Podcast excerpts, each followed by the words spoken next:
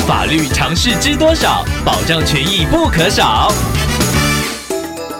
欢迎收听《法律知多少》时间，我们请到瑞银法律事务所律师郑瑞伦来为您解答法律上的疑惑。各位听众朋友，大家好，我是郑瑞伦律师。郑律师您好，听众朋友米妮透过官网留言板想请问您，他平常按摩消费的店家日前公告要装潢维修一个月，期间店家的官方账号都没有回复，直到最近才发现负责人已经过世了。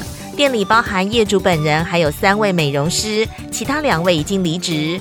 由于听众有向店家购买课程，而且是一次付清，请问郑律师该如何拿回退款，维护自身权益呢？近几年来，很多店家经常以预付型消费模式来招揽生意，其中就包含办储值卡、贩售餐券等等。根据听众朋友所说，你有向店家购买课程，而且是一次付清，这种先付款后享受服务的模式就是预付型的消费。而预付型的消费与一般消费最大的不同，就是消费者必须承担店家经营不善、倒闭等风险。如果不幸的事情发生的时候，消费者是比较难以向店家求偿的。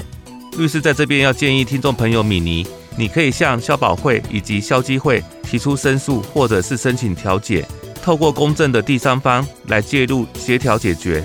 在此之前，你应该及时保留和店家的官方账号的聊天记录截图、购买课程时的汇款记录、上课证等证据，以利后续程序的进行。而且你也可以视情况寄发存证信函给店家。